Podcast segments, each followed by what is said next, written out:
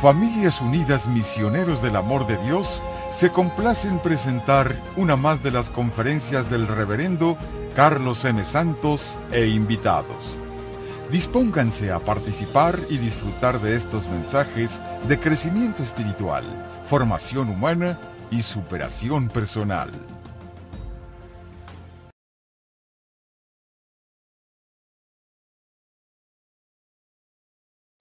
En la última clase nos quedamos en un momento medio interesante, hablando de Francisco de Asís. Hoy cuando estaba preparando el tema de hoy, no puedo evitar sentir alegría cuando estoy meditando en Francisco, en su vida, porque su vida me inspira mucho. Me inspira mucho lo que él estaba pasando, lo que él estaba viviendo, porque muchas cosas uno se identifica con él y te das cuenta que el seguir al Señor es un, es un caminar constante, no es estarte estático, no es el quedarte quieto, no es el esperar nomás a que pasen las cosas, es el estar buscando a Dios constantemente. Eso es seguir a Dios. Es un esfuerzo constante, es, es también un darte cuenta de tus, de tus limitaciones. No crean que los que siguen a Dios, los santos, son gente que es perfecta, para nada. De hecho, meditando hace rato en Francisco de Asís, me decía el Señor, en la oración estaba haciendo oración, es que todos los santos estaban llenos también de debilidades, igual que todos y luchaban con ellas cada día. Y no siempre lograban vencerlas. A veces también caían. Pero su persistencia, su estar caminando con Dios, su cada día estar más cerca de Él, su estarlo buscando, esa persistencia, mis hermanos, esa perseverancia, ese estar tercos buscando a Dios, es lo que hace que una persona camine con Él y lo encuentre, tarde o temprano, más temprano que tarde tiene uno que ser terco, decidido, persistente. No dejarte engañar por el enemigo que te hace ver tus defectos y te dice, no puedes. Te dice, ah, tú no sirves. Son palabras del enemigo, no son de Dios. Tienes que aprender, y eso en dirección espiritual y en estos cursos, ustedes van a aprender a conocer cómo trabaja Dios y cómo trabaja también el demonio. Porque si no sabes cómo trabaja el demonio, te va a estar engañe y engañe y engañe toda la vida. Y tú ni cuenta te das que es Él el que está trabajando dentro de ti, en las ideas que te pone en la cabeza, en los pensamientos, en las tentaciones. Ni cuenta te das que Él está separándote y tú crees que son simplemente tus debilidades. No, hay una fuerza allí grande. Hay una fuerza que está en contra del caminar con Dios, que siempre te quiere descarrilar. Pero cuando lo vas descubriendo, cuando vas conociendo, cuando te vas haciendo consciente, ya no te preocupa tanto. Simplemente cuando el otro ataca, tú te acercas más a Dios. Y si un día le fallas a Dios, si un día no eres tan fiel, si un día no eres tan ferviente, no te preocupas. Sigues buscando a Dios, sigues caminando con Él. Francisco era así, pasó por esas cosas y vamos a meditar en Francisco, en lo que quedó. Estábamos viendo en los cursos pasados, en las clases pasadas, que Francisco tuvo un encuentro con Dios, o sea, estuvo en un estira y afloja con Dios por varios años, desde su juventud, quizá desde su infancia, pero lo que sabemos de él es más bien de su juventud para acá, y no es tanto lo que se sabe, porque todavía hace, hace 800 años, cuando él vivió, entre 8 y 900 años, no, no se usaba tanto eso de las biografías, no había mucha escritura, no había libros tantos. Los libros que había todos eran escritos a mano. Y para que alguien escribiera un libro a mano, mis hermanos les tomaba muchos meses a una persona escribir un libro eh, o copiar un libro. No, no era como ahora que tienes miles de libros por todos lados. Ya está en forma digital, en computadoras, en teléfono, lo lees. Antes, mis hermanos, eso era algo muy raro. No existía que la gente tuviera libros. La gente no sabía leer y escribir. Entonces, Francisco en ese aspecto no tenía las ventajas que tenemos nosotros, pero de alguna manera desde niño él buscaba a Dios de alguna manera. Y vivía pues como vive toda la gente, pero en ese estira y afloja yo, yo pienso que por el ejemplo de su madre en gran parte, él buscó a Dios, quiso encontrar a Dios. Y ya vimos la vez pasadas cómo Dios se lo encuentra en ese camino espoleto cuando iba, según él, a pelear la guerra, otra vez, como ya ha habido antes, pero allí se regresa, allí Dios tiene una manifestación especialísima de Dios, una experiencia infusa, ya lo explicamos en la clase pasada, que Dios le da a, las personas que lo buscan con empeño. Y a Francisco se lo dio. y se regresa a su casa y comienza a trabajar. Sus amigos le dicen, hey, vámonos a las fiestas otra vez, como acostumbraban casi todas las noches. Terminaban de trabajar en el día, de lo que cada quien tuviera que hacer, y se iban a jugar, a divertir más bien, a tomar, a las fiestas, a la música, eh, a los vicios a veces también se iban. Era lo común entre los jóvenes y eso es lo que hacían. Y Francisco lo hacía también. Y Francisco era el jefe de la tropa. Era el jefe de la pandilla. Bien, ya vimos la vez pasada, nos quedamos en el punto donde dijimos que Francisco ya lo había tocado Dios, ya estaba buscando a Dios y ya no le llamaba la atención tanto el andar con sus amigos en esas fiestas. Entonces decidió hacer una fiesta final él. Organizar una cena para sus amigos. Él era el que siempre ponía todo y pagaba por todo. Y la fiesta final es para despedirse de ellos, decirles, mis, mis, amiguitos, los quiero mucho, pero ese tipo de vida ya no es lo que me llama la atención.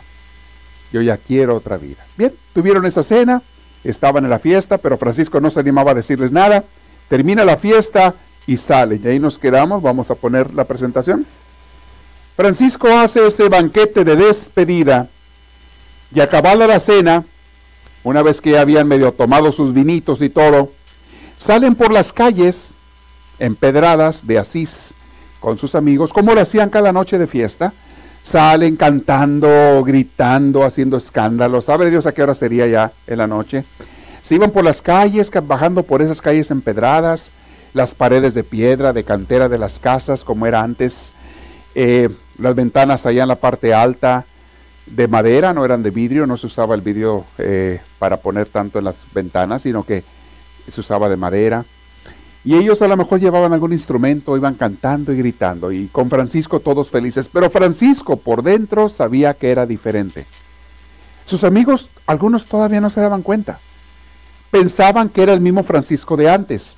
Aunque ya habían visto que él como que había cambiado un poquito, pero decían, ah, alguna loquera que le pegó por allí. Pero es el Francisco de la fiesta y todo, pensaban ellos.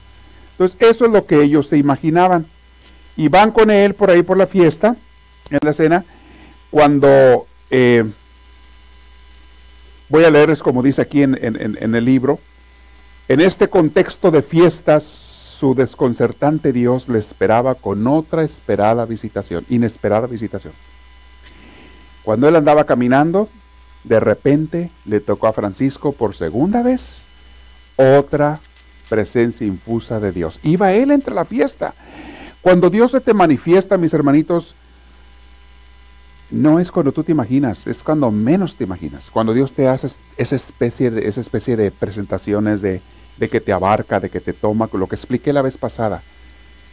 No es cuando tú quieres, es cuando Él quiere y es cuando tú menos te imaginas. Imagínense que iba entre la bola cuando de repente siente esa presencia de Dios que lo baña, que lo inunda y todos grite y grite, cante y cante y le gritaban a, las ventanas donde estaban las muchachas guapas del pueblo y empezaban ahí a cantarles y, luego se iban a la siguiente casa y, y, Francisco por dentro como yo estoy seguro que él estaba sufriendo de cierta manera porque ya no le llamaba la atención eso.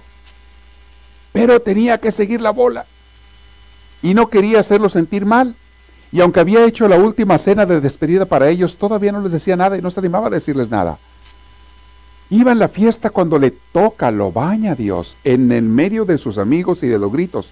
En la noche, en medias oscuras, no había lámparas más que a una antorcha que llevaban ellos, quizá llevaban una o dos antorchas. Iban por ahí gritando en las calles. Quizás se veía un cielo estrellado, algo así bonito. Pero Francisco quedó en el camino bañado de Dios. Dice la historia que poco a poquito Francisco se fue escabullendo, se fue como quedando atrás. Los amigos en su escándalo, en su relajo, ellos siguieron por allí bajando por las calles y él se fue escabullendo, quedando atrás, haciendo para atrás, para atrás, para atrás, y buscó por ahí un rincón donde iban pasando, un rincón oscuro entre en algún callejón, y se metió él por allí para estar con Dios. En un momento de eso, de esos, lo único que quieres es estar en la presencia de Dios. No quieres nada. No quieres que nadie te hable, no quieres que nadie te perturbe, que nadie te interrumpa. No quieres nada en el mundo más que estar con Dios. Es todo lo que te llama la atención. Y estaba él, se escondió y el grupo de muchachos siguió en la fiesta. Ah, pero pues no faltó que se dieran cuenta, ¿verdad? ¿Y Francisco? Alguien preguntó. ¿Dónde quedó? ¿Dónde se nos quedó este? Vamos a buscarlo. Y regresan por donde habían venido. Siguen por el callejón empedrado y van buscando y lo ven por allá arrinconado, sentado, acurrucado en un, en, un rincón del callejón, en silencio, y lo ven ido. Haz de cuenta como inconsciente, pero sentado por allí, en el suelo. Y todos acá en la fiesta y la gritería y la media borrachera que traían, o borrachera y media, yo no sé, llegan y, Francisco, ¿qué te pasó? Y Francisco no hablaba, estaba ido en su contacto con Dios. Y no faltó uno que llegó y lo sacudió. Francisco, lo sacude. El despertar de una cosa de esas, mis hermanos, así brusco, dicen que se debe haber sentido como que se quería morir, Francisco. Hubiera dado él ahí todo el dinero del mundo con tal de que no lo molestaran ni lo perturbaran si lo tuviera. Él era capaz de hacer cualquier cosa con tal de que nadie lo perturbara, pero fueron y lo perturbaron. ¿Cuánto duró ese arrebato con Dios, esa experiencia con Dios? pues quizá uno o dos minutos, no se sabe. Nunca duran tampoco tanto esos, esas experiencias de Dios, pero, y nunca puedes saber cuánto, cuánto es lo que, lo que duró. Pero sí sintió muy feo cuando lo despierta. Y le dicen los amigos, dicen los historiadores que le preguntan, pues ¿qué traes Francisco? ¿En qué estás pensando? ¿Traes por ahí una novia? ¿Estás pensando en la novia? Y Francisco ya nomás por salir del pasto dice, sí, y no y ni se imaginan, es la más bonita y la más guapa y la más inteligente de todo el mundo. Ja, ja, ja, ja, que ellos riéndose y todo, pensando, pues a ver, es que muchacha le gustó por ahí, está pensando él, le llamó la atención, pero Francisco sabía de lo que estaba hablando. Él estaba hablando de Dios. Ni se imaginan. No le quedaba otra, se levantó con ellos para seguir la fiesta, él más callado, pero fue la última vez. Y de alguna manera les dijo, ¿saben qué? ¿Saben contar? No cuenten conmigo. Mis hermanos, cuando una persona comienza a descubrir a Dios, a conocer a Dios, ya, ya, ya automáticamente te va separando de los demás. Porque lo que tú a veces no te das cuenta es que tú cambias, pero los demás no cambian. Los demás siguen como estaban y donde estabas tú.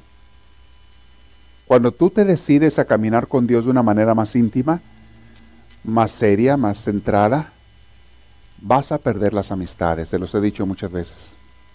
Y no es que tú quieras perderlas, tú no quieres perderlos, pero no te van a entender y sobre todo ya no van a tener mucho que compartir. A mí me ha tocado en mi vida perder amigos.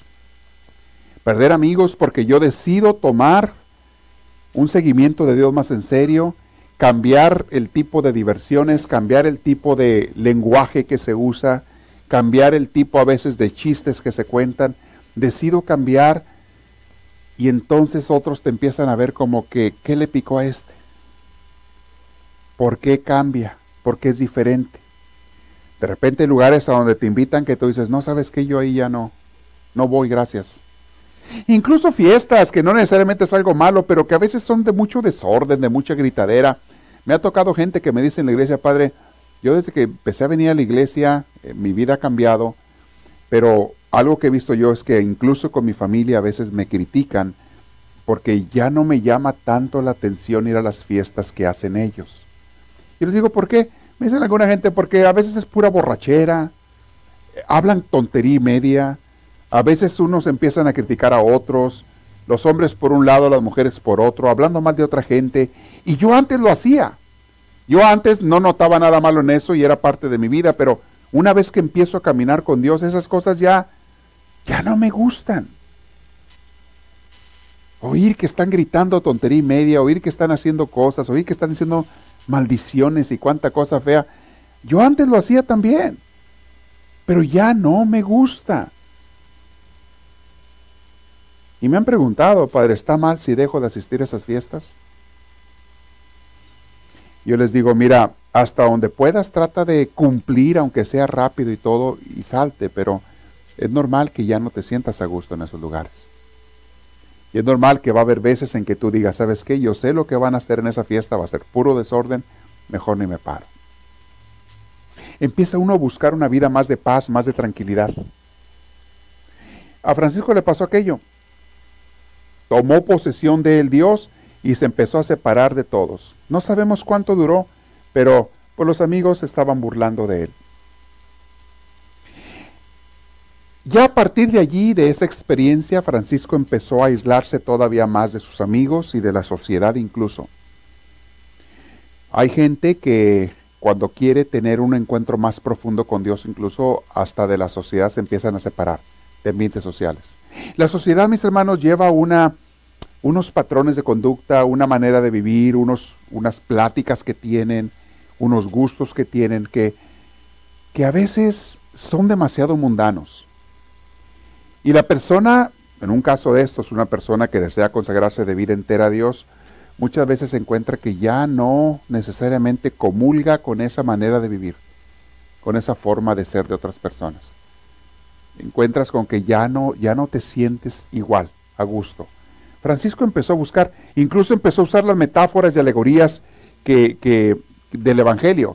Cuando le decían a Francisco, ¿qué te ha pasado? Él empezaba a decir, es que encontré el tesoro perdido un tesoro enterrado.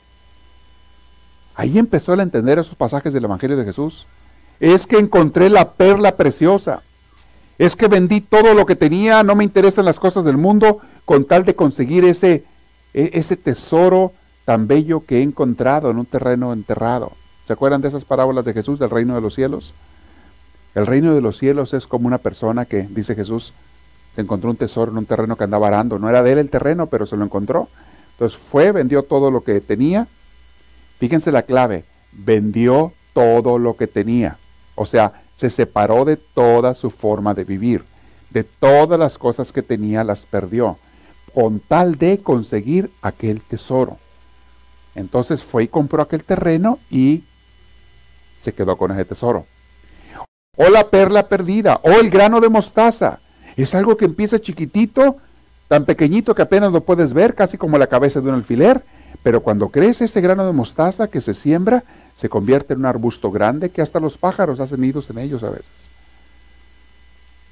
Cuando Jesús habla del reino de los cielos, la mayoría de la gente no entiende de qué está Dios hablando. Y Jesús hablaba en parábolas para tratarte de explicar un poquito mejor. Es la gente que descubre la vida con Dios. Eso es el reino de los cielos, vivir en el reino de Dios. Francisco lo descubrió la otra gente, aunque era gente que iba a misa todos los domingos y habían acudido al catecismo y recibían sus sacramentos como todo mundo, bautizo, bodas, en fin, aunque habían participado en todo eso, era gente que no tenía ni idea de lo que era descubrir a Dios y vivir con Él. Mis hermanos, hoy en día es igual. ¿Cuánta gente acude al templo todos los domingos y hace esto y hace el otro y cuánta cosa religiosa, pero su vida no cambia y no se han enamorado de Dios, ni siquiera lo buscan con insistencia.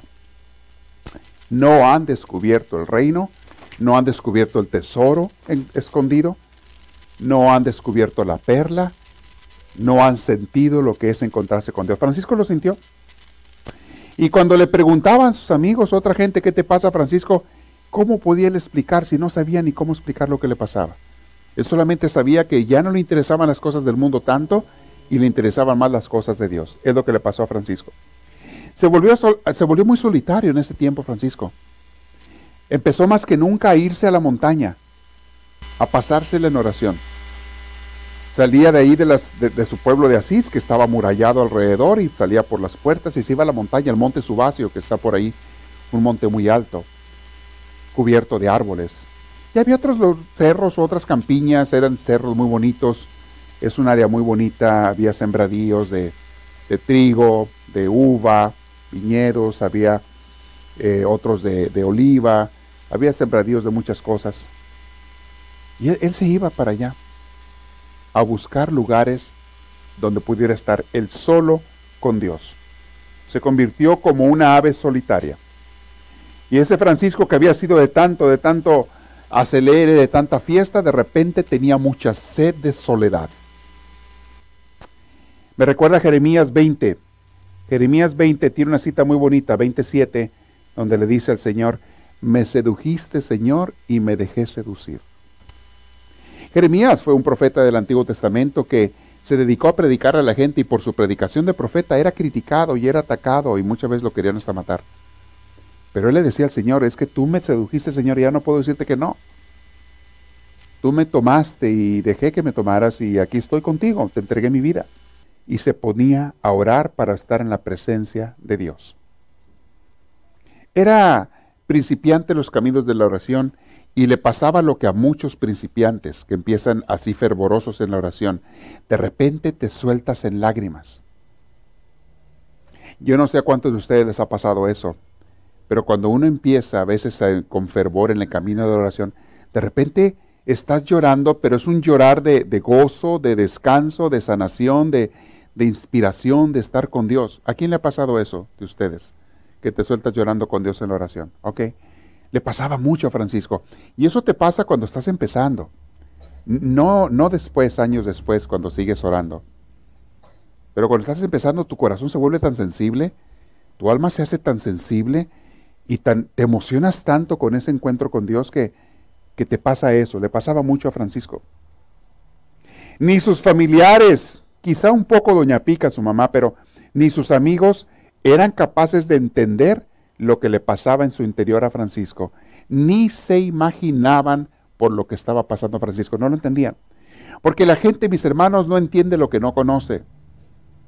Y una persona que no ha tenido una vivencia espiritual profunda con Dios nunca va a poder entender a otro que la tenga. Es hasta que tú lo has probado, hasta que tú lo has saboreado, que cuando ves a otra persona que le está sucediendo, tú sabes qué le está pasando. Y es algo que Dios le concede a las personas que comienzan a caminar profundamente con Él. Comienzas cómo trabaja es, comienza a conocer cómo trabaja la vida espiritual y qué le sucede a las gentes. E, es algo bien bonito, bien bonito. Pero bueno, en ese caso, Francisco, eh, dicen que aparte de llorar, se expresaba con gemidos, le salían gemidos, lágrimas, ahí en las grutas donde él estaba, donde él se iba. Después de largas horas, porque se pasaba muchas horas allí, Francisco salía de la gruta. Y allá, por esos años, se hizo de un amigo que no sabemos su nombre ni quién era, porque después se lo menciona, pero no, en la historia no aparece. Cuando él empezaba en esa vida espiritual con Dios, le apareció un amigo que lo acompañaba, pero el amigo se quedaba fuera de la gruta, esperando a que él saliera de su oración. Francisco se quedaba allá adentro orando y el amigo oía cuando estaba llorando Francisco, cuando estaba gimiendo, cuando estaba hablándole a Dios, cuando eh, eh, sus expresiones de, de encuentro con Dios. Pero el amigo tampoco entendía tanto, pero lo acompañaba.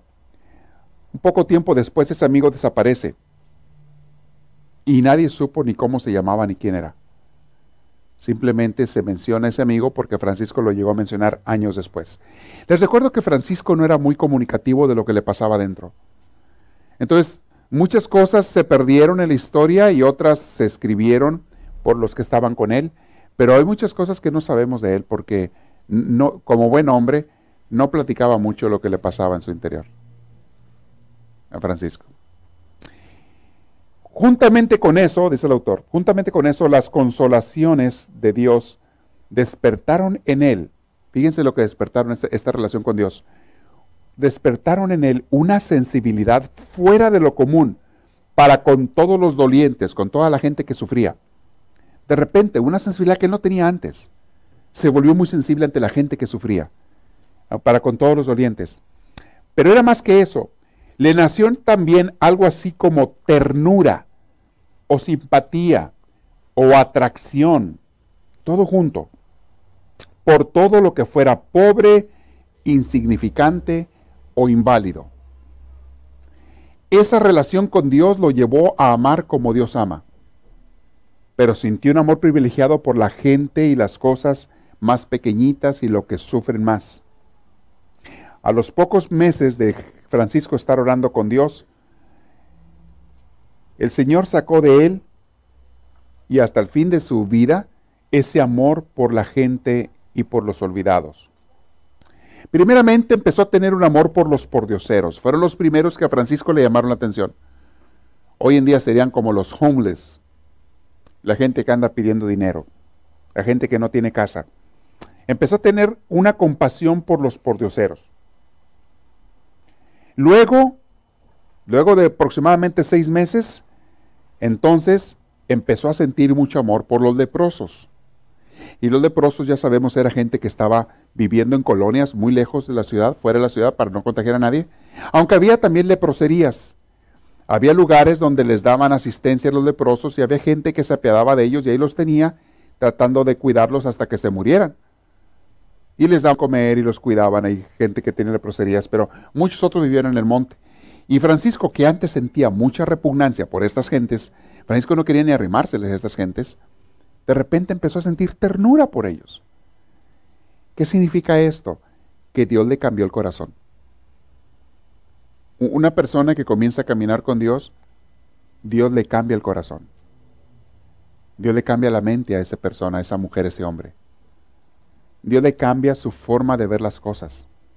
E, es más, a veces no tienen ni qué pedirlo, te comienza a pasar. Júntate con Dios y te empiezas a contagiar de la forma de ser de Dios. ¿Se han fijado que cuando te juntas con un amigo, de repente se te empiezan a pegar costumbritas del amigo? Por eso dice el dicho, mucho cuidado con quién andas, dime con quién andas y qué, y te diré quién eres. Es bien cierto. Empiezas a hablar como el amigo o la amiga, empiezas a tratar los temas que trata el amigo o la amiga, a veces empiezas hasta a reírte como se ríe el otro. Agarras mañitas a veces que el otro tiene. Empiezas a hablar como habla el otro y a hacer gestos y manerismos como los hace el otro. Y tu familia que te ves ya se te está pegando lo de aquel. Ya te está pegando lo de aquella. Mira nada más, se te contagia. Hay otro dicho que dice, el que entre lobos anda, aullar se enseña. Y es bien cierto. Pues cuando te empiezas a juntar con Dios, adivina qué, se te empiezan a contagiar las mañitas de Dios. La forma de sentir de Él, la forma de ver de Él, la forma de pensar y de desear que tiene Dios, se te empieza a contagiar aunque tú no lo quieras. Y eso le pasó a Francisco empezó a cambiar su corazón, su mente, su forma de ser, sin él darse cuenta a lo mejor. Pero Dios lo empezó a contagiar de él. Y Francisco empezó a tener mucha ternura por gente a la que antes ni en cuenta la hacía. Le vino ese, e, esa sensibilidad para con la gente necesitada. Y fíjense lo que hacía. Pero fíjense esta reflexión que hace el padre Larrañaga, me gusta mucho. Dice, para frecuentar y asumir cosas desagradables, porque les digo, él hacía cosas que antes no le agradaban, empezó a hacerlas en beneficio de la gente pobre o enferma. Para frecuentar y asumir cosas desagradables, el hombre no solo necesita motivaciones elevadas, sino también necesita estar enamorado de alguien. Cuando estás enamorado haces cada tontería. Y si es estar enamorado de Dios, vas a hacer muchas cosas que Dios te va a inspirar. Lo cual, el estar enamorado de alguien, lo cual y solo lo cual, trueca lo desagradable e inagradable. De repente aquellas cosas que no te gustaban te empiezan a gustar. Por inclinación y por gusto, el hombre solo se ama a sí mismo. Esto es lo natural. Somos egocéntricos y egoístas. Por inclinación y por gusto, uno nomás se ama a sí mismo. Y busca siempre cosas placenteras. Uno evita lo que le causa dolor, lo que le causa tristeza, lo que le causa sacrificio, la gente lo evita. Eso es natural. Pero cuando Dios te toca y empiezas con Él, de repente cosas que antes te desagradaban las a encontrar a ver diferentes. Gente que antes te caía gorda, de repente le empiezas a amar. Pero ¿cómo? Si tú jurabas que esa persona nunca le ibas a querer, que esa persona por lo que te hizo era odiosa, era esto, era el otro, de repente ¿Te sorprendes de que ya no sientes el odio que sentías antes? ¿De que ya no sientes esa rabia, ese coraje contra esa persona? ¿Te sorprendes? Y de que a lo mejor hasta comienzas a pedirle a Dios por esa persona. Y a veces tú piensas, me estaré volviendo loco tú. ¿Cómo se me va a olvidar lo que me hizo? Pero a la vez sientes en tu interior que tu corazón tiene más paz cuando piensas en esa persona. Antes pensabas en esa persona y se te hacían las tripas nudo y empezabas a, hacer rabia. Ahora piensas en esa persona y sientes paz. Y no que se te haya olvidado lo que te hizo, pero sientes paz y no quieres pensar en lo negativo, y más bien quieres pensar en lo positivo que esa persona haya podido tener. y comienzas a verle con cierta compasión. Pobrecito, pobrecita. Y eso lo que significa es que Dios te está contagiando. Comienzas a ver a las personas como Dios las ve, no como el mundo las ve. Porque hay gente, mis hermanos, que de por sí es muy odiosa. Hay gente que no puedes, naturalmente hablando, no puedes más que odiarla. Gente que se dedica a hacerle el mal a los demás y no tienen conciencia. Y no les importa a quién le hacen daño. Y no les importa destruir familias. Y no les importa dañar comunidades. Y no les importa hasta su misma familia hacerles daño. No les importa. Esa gente, naturalmente hablando, es muy odiosa. O sea que no te provocan en ti más que odio por esa persona, naturalmente hablando. Y es normal que mucha gente odie a esas personas. Pero cuando tú comienzas a ser una persona de Dios, de repente te comienza a cambiar los sentimientos por esa persona. Porque aún a esa gente odiosa Dios la ama, ¿eh? Y uno no puede entender cómo ni por qué, pero aún a ellos Dios los ama y Dios quisiera que se convirtieran y Dios les provee invitaciones y de alguna manera para ver si algún día se arrepienten. Y algunos llegan a arrepentirse y cambiar su vida, otros no. Pero de parte de Dios solamente hay amor y ternura y de eso te contagia Dios. Miren, eh, yo pienso la Madre Teresa de Calcuta es una mujer que yo admiro mucho y quiero mucho. Y para mí es una santa ella. ¿Ustedes creen que esa gente que ella recogía de la calle olía bien? Olía horrible esa pobre gente. De los sucios y también de sus enfermedades que tenían. Pero lo peor no era el olor, yo pienso. Mucha de esta gente era hasta agresiva. Habían sufrido tanto en su vida que a lo mejor a los mismos que les estaban, a las mismas hermanas que la estaban eh, dando de comer o aseando o limpiando, las insultaban y hasta algún golpe les habrían tirado por ahí. Hasta gol, porque están acostumbradas esas gentes a, a que nomás los desprecien y a defenderse. No se me olvida un día trabajando en una colonia en México de gente muy marginada en las afueras de la ciudad. Empecé a trabajar allí con los niños, a darles clases a los niños, pero los niños eran bien vagos, porque eran barrios muy, muy, de una economía muy baja y de una cultura muy baja, donde todo el mundo andaba viendo a ver cómo robar y cómo esto y cómo lo otro, a eso se dedicaban. Y uno tratando de enseñarles a vivir una vida más cristiana. Y me acuerdo que los chiquillos a veces me, decían unas palabrotas. Yo trataba de ayudarlos y me insultaban, me decían palabras horribles. Y no faltó el chiquillo que hasta me quisiera golpear. Se me venían los golpes, como si fueran, como si estuviera yo de su tamaño.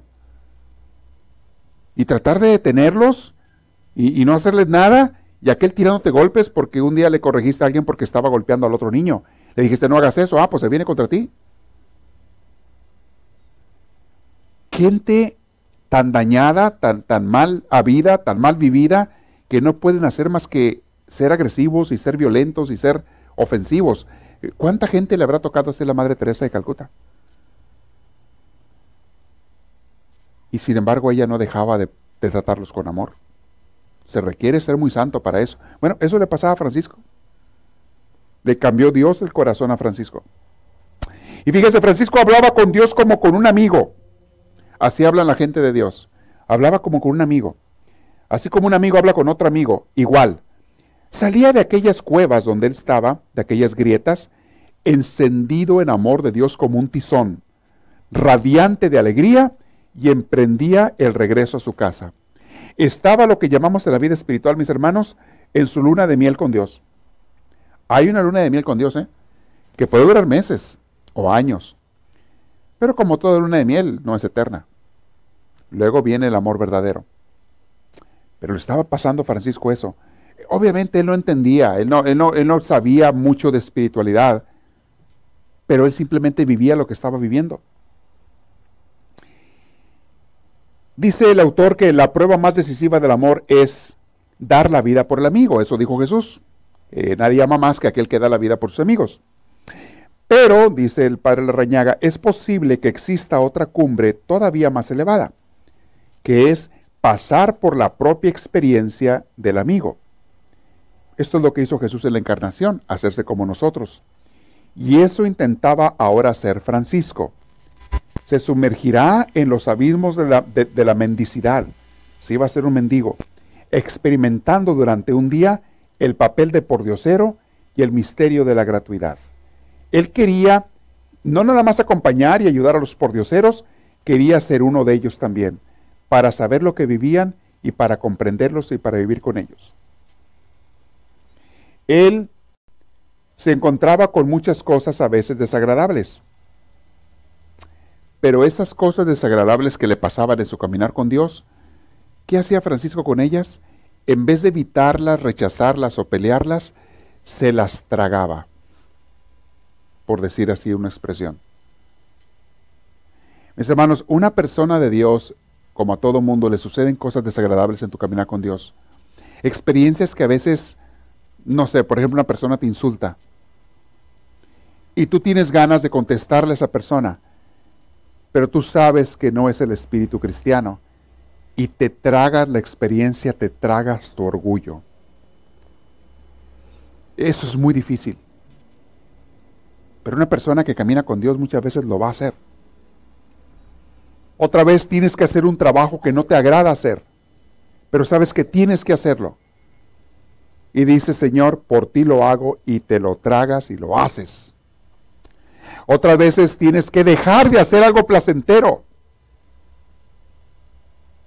Me acuerdo cuando mi abuelo, al que yo lo traté como mi, papá, con el que me crié de niño, cuando estaba grave y todo, allá a principios de los noventas, iba a haber un evento, eh, un show al que yo quería ir, y ese show lo estuve anticipando por un año. Un evento de, aviones muy grande que iba a haber en Palm Springs, no se me olvidó dónde iba a ser. Muy padre, yo lo estuve anticipando. Iba a agarrarme yo dos días de vacaciones, los había acomodado para esos, para esos días, para ir a ese evento. Tenía más de un año de estarlo preparando. Cuando en eso, cuando llega las fechas esas, es cuando mi abuelo se pone grave y me dicen que me vaya y demás. Yo no lo pensé dos veces, dije, no, yo voy allá. Tenía que sacrificar ese evento, ya no iba a poder porque coincidía los mismos días. Pero no me importó, o sea, dije yo, hay que hacer lo que hay que hacer y, y aunque yo de, de, gusto a lo mejor quisiera ir a ese evento, no voy a ir por estar con él. Hay muchas cosas y los padres de familia saben de qué estoy hablando. Muchas cosas que por amor a los hijos los padres a veces se tienen que tragar. Hacer o dejar de hacer. Hay veces que quieren ir a una fiesta, pero el niño está enfermo y, sabes qué, ya, ya habías planeado para la fiesta, ya te habías comprado el vestido, ya tenías todo listo y decides a última hora no ir porque hay otra cosa que tienes que hacer. Y eso es tragarse las situaciones. Bueno, a Francisco le pasaba eso, pero hay una diferencia entre tragarte las cosas con amargura o tragártelas con amor y decir, Señor, por ti lo hago, aunque no me guste. Francisco empezó a experimentar eso. Acuérdense que era un niño rico él, que antes él no sabía de experiencias difíciles. No le habían tocado. De repente, cuando Dios lo empieza a cambiar, tiene que hacer cosas a veces que antes no le agradaban. Pero él dice, Señor, por ti las hago. Empieza a tragarte esas experiencias. Es algo que tenemos que aprender también de los santos, la virtud de ellos. Ahí estamos en este capítulo de Francisco. Déjame ver hasta dónde vamos a alcanzar a ver el día de hoy en lo que le estaba pasando a él. Oh, aquí viene una parte muy importante de su vida. Fíjese cómo dice el autor. Había Francisco depositado en las manos de su señor un cheque en blanco en aquella noche de Espoleto. Haz de cuenta, le dio la vida, se la firmó Francisco a Dios con un cheque en blanco. Se lo firmó, le dijo, aquí está mi vida, pone la cantidad que tú quieras. Eso había hecho Francisco con Dios. Y le preguntaba él a Dios, ¿qué quieres que yo haga? Acuérdense que está en la luna de miel. Cuando está en la luna de miel, todavía no empiezan a trabajar. De hecho, se la pasan allá en Cancún y no sé dónde se van los recién casados. Se van a Cancún, que a Hawái, que a no sé dónde, que... Y si no alcanza más, pues aunque sea aquí a Palm Springs, ¿verdad? Pero donde sea, para donde alcance, pero... Ahí no hay trabajo, no hay esfuerzo, no hay responsabilidades, no hay que hacer nada. Es pura fiesta y pachanga. Pero en el fondo, Francisco, a pesar de que esta fiesta con Dios le había durado un tiempo, él en el fondo le decía, Señor, pero dime qué quieres que haga. Yo estoy dispuesto a lo que quieras, a servirte. Y de alguna manera Francisco sabía que esa luna de miel tenía que terminar algún día. Pero dime, Señor, ¿qué quieres que haga? Muy bien. Dios no lo había manifestado todavía. Y eso es lo que hace una persona que camina con Dios. Dios no te va a decir las cosas cuando tú quieras, te lo va a decir cuando Él quiera. Y tenemos que estar obedientes a Dios en eso. Hay mucha gente que le pregunta a Dios, Señor, ¿qué quieres que haga? ¿O cómo quieres que lo haga? Y a veces Dios no, te contesta. Usted no le reclama a Dios. Si es que es obediente a Dios y si es que lo quiere seguir de verdad. Oye, Señor, ¿cuándo me vas a dar eso que te pedí? Usted no le reclama a Dios. Si Dios quiere dártelo, te lo va a dar y si no, no. Y si te lo va a dar, va a ser cuando Él quiere y decida, no cuando tú quieras y decidas. Una vez que uno se somete a Dios, que lo reconoce como su Dios, comienzas a vivir ahora sí una vida verdaderamente espiritual. Bueno, así estaba Francisco. Le decía, Señor, lo que tú quieras y cuando tú quieras. Y estaba empezando a conocer a Dios él también.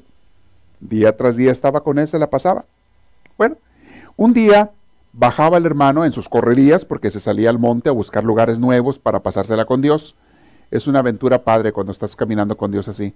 Porque cualquier cosa te inspira o cualquier o, tiene la libertad de ir a buscar en otro lado, de caminar con el Señor, estarlo buscando. Dicen que iba bajando por un camino pedregoso, rodeado de cipreses, de pinos y pinos oscuros a los lados. Y después de descender una pendiente de un cerro, donde andaba él allá en el campo, una pendiente, de repente se encontró y divisó una capilla que estaba solita la capilla en una loma, templito. Le llamó la atención. Y como él andaba buscando a Dios y caminando con Dios, todo lo que tuviera que ver con Dios le llamaba la atención. Es una capilla, es un lugar de oración, un lugar consagrado a Dios. Se dirige a este lugar. Se encuentra, llega con esa capilla. Eh, era un lugar donde él nunca había pasado. Era una ermita que estaba dedicada a San Damián. Este lugar hasta la fecha, mis hermanos, es un lugar santo, un lugar que está eh, designado para oración. Creo que ahí hay unas monjitas que viven de las clarisas. Y es un lugar turístico, hay partes donde van los turismos, turistas, pero en aquel entonces era un templo abandonado, viejo y cayéndose, todo cuarteado. Techo hecho pedazos, las paredes también. Era un templo abandonado. En sus muros se veían varias hendiduras que ponían en peligro la estabilidad de esta iglesia vieja. Las paredes eran de piedra, acuérdense que antes no había cemento, usaban lodo, usaban barro, otras cosas para pegar las piedras, pero con el tiempo aquello se iba cuarteando, se iba deshaciendo, sobre todo si no le daba mantenimiento. Y de alguna manera este era un templo abandonado. En su interior no había más que un sencillo altar de madera, era todo lo que había en esa capillita. Un altar de madera sencillo, unos bancos y a modo de retablo estaba allá atrás un Cristo bizantino, que es el Cristo de San Damián que ustedes habrán visto. No sé si ahorita a ver si lo encuentras eh, para enseñarlo, por favor. El Cristo de San Damián es esa cruz que está así como ancha, que tiene varias figuras. ¿Sí lo han visto el Cristo de San Damián? Ahorita se lo voy a enseñar. Bueno, esta vez el Cristo bizantino es muy antiguo, esa pintura.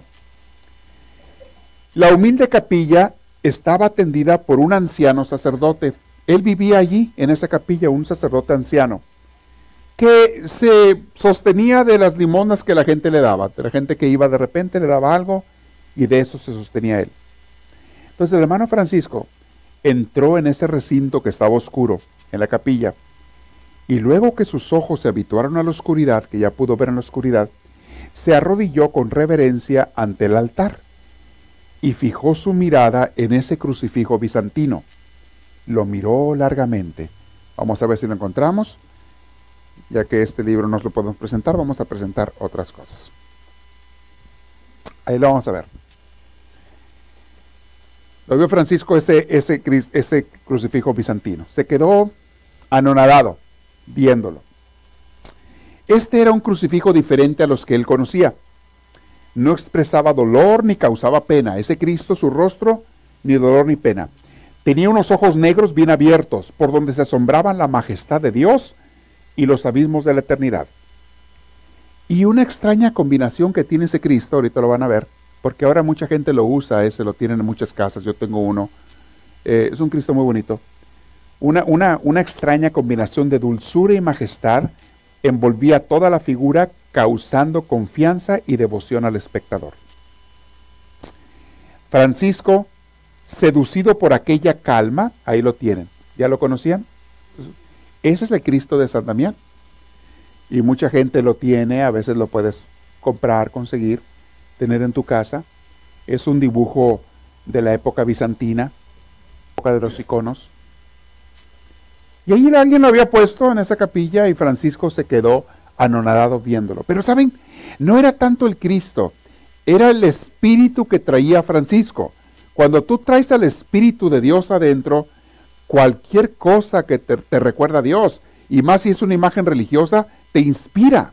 En cambio, una persona que traiga el espíritu muerto, no importa que le pongas hasta la, hasta la pietad y la imagen más hermosa de Dios, no le va a inspirar nada, porque su espíritu está muerto. Entonces no era tanto la imagen del Cristo, sino lo que Francisco traía adentro, pero se transportó, se dejó inspirar, se quedó viendo al Cristo y, y de alguna manera cada cosa de ese Cristo le impactó, cada detalle de ese Cristo, los ojos, la cruz, que es de una manera diferente como la pintaron para, para poner ahí los otros personajes de los apóstoles y la Virgen María, que estaban junto a Jesús, pasajes evangélicos, eh, estaba él, estaba anonadado, engentado viendo ese Cristo bizantino. ¿Okay? Era diferente este crucifijo. Entonces, seducido por aquella expresión de calma y paz, Francisco permaneció inmóvil. Nadie sabe por cuánto tiempo, pero se quedó así como transportado viendo ese crucifijo. Según los biógrafos, tuvo en ese momento una altísima experiencia divina. Es posible que aquí tuvo una tercera visitación de esas infusas. Una tercera, ante ese Cristo, porque ese día que estuvo ante Cristo, ya de ahí en adelante Francisco nunca volvió a ver un crucifijo sin soltarse a llorar o emocionarse profundamente. Le impactó tanto la imagen de Cristo como que él había visto muchos crucifijos en su vida, pero como que por primera vez captó todo el significado de Cristo en la cruz.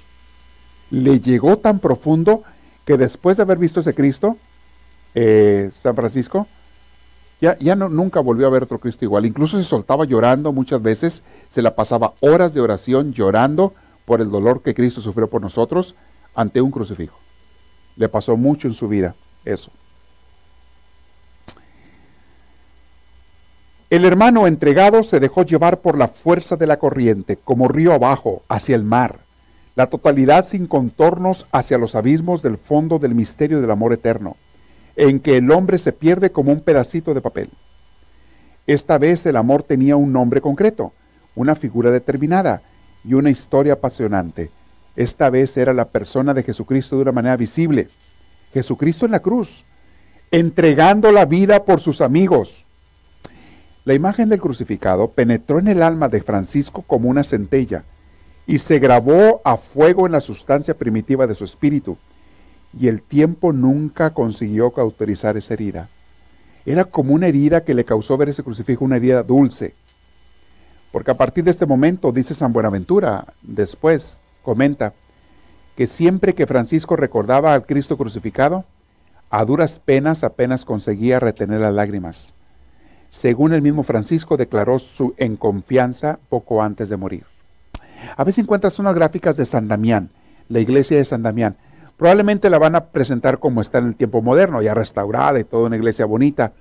Pero ojalá que te encuentres una foto, más o menos una imagen, alguna pintura que hayan hecho sobre cómo era en aquel entonces San Damián. Allí se puso a orar Francisco, pero allí pasa algo especial. Dios le habla a Francisco y le da un mandato. Por primera vez Francisco, allí ante el Cristo de San Damián, Dios le habla fuertemente y le manda a hacer algo concreto. Algo que ahí está, mira. Esa probablemente es como está ahorita ya restaurada, obviamente. Va a ser difícil encontrar alguna foto de cómo estaba, digo, alguna pintura de cómo estaba en aquel entonces, pero esa es la iglesia de San Damián y obviamente ahí tienen el crucifijo todavía. Ahí está el crucifijo ese. Pero imagínense, esa iglesia se estaba cayendo, se estaba cayendo en pedazos cuando llega Francisco. Mira, ahí tienes unas ruinas que te da una imagen de cómo está una iglesia eh, así quebrándose las paredes. Y ahí tenemos muchas imágenes bonitas de Francisco cuando estaba, mira esa, cuando estaba hincado ante, a San Damián. Tú búscale fotos la que, la que quieras, si quieres, Maribel, la que encuentres así bonita. Que nos dé una idea de cómo estaba Francisco. Claro, todavía no usaba hábito él. ¿Qué hábito? No era un hábito, era un, eran unos harapos de pordiosero, lo que usaban los franciscanos al principio, lo que usaba él. Ya después se convirtió en un hábito, pero eran harapos.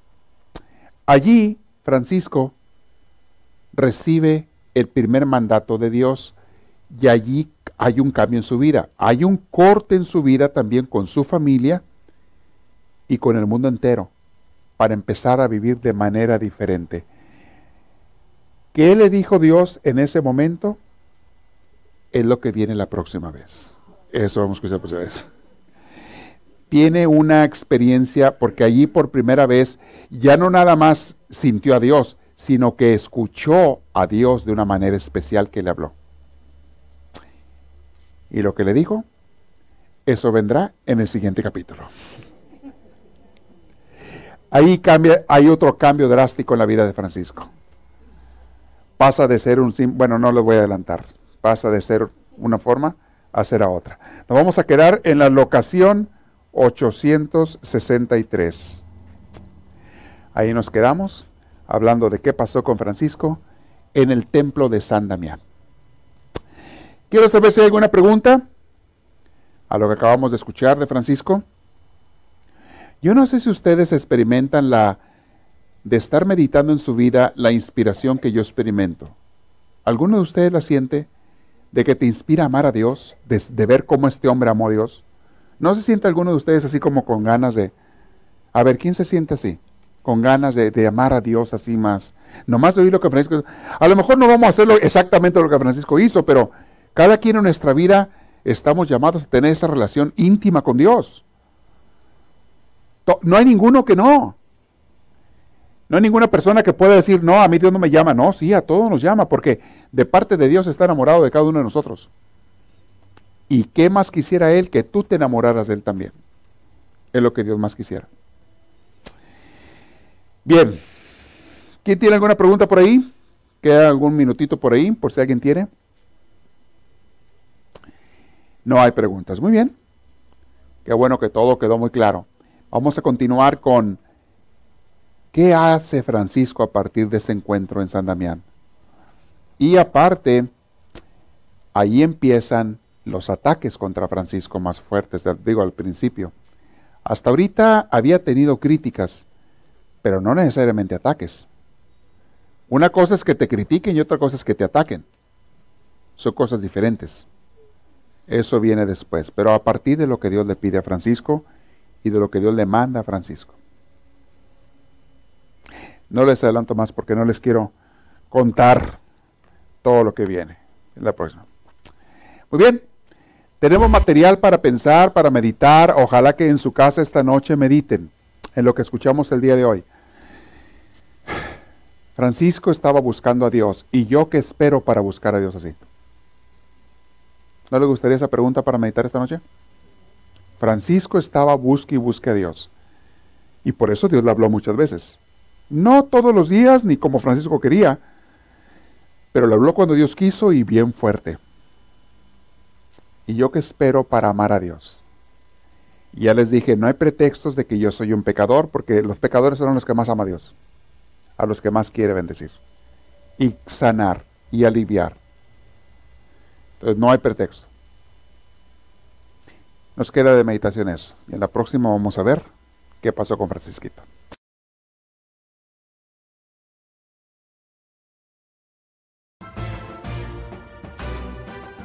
Esperamos que esta reflexión les haya fortalecido en su progreso y crecimiento, tanto humano como espiritual. Para pedidos de CDs o más información, escríbanos a los Estados Unidos al PO Box 1000, Anaheim, California. Código postal 92815. Que Dios les bendiga y les conceda una vida llena de su gracia, su espíritu, su gozo y su paz.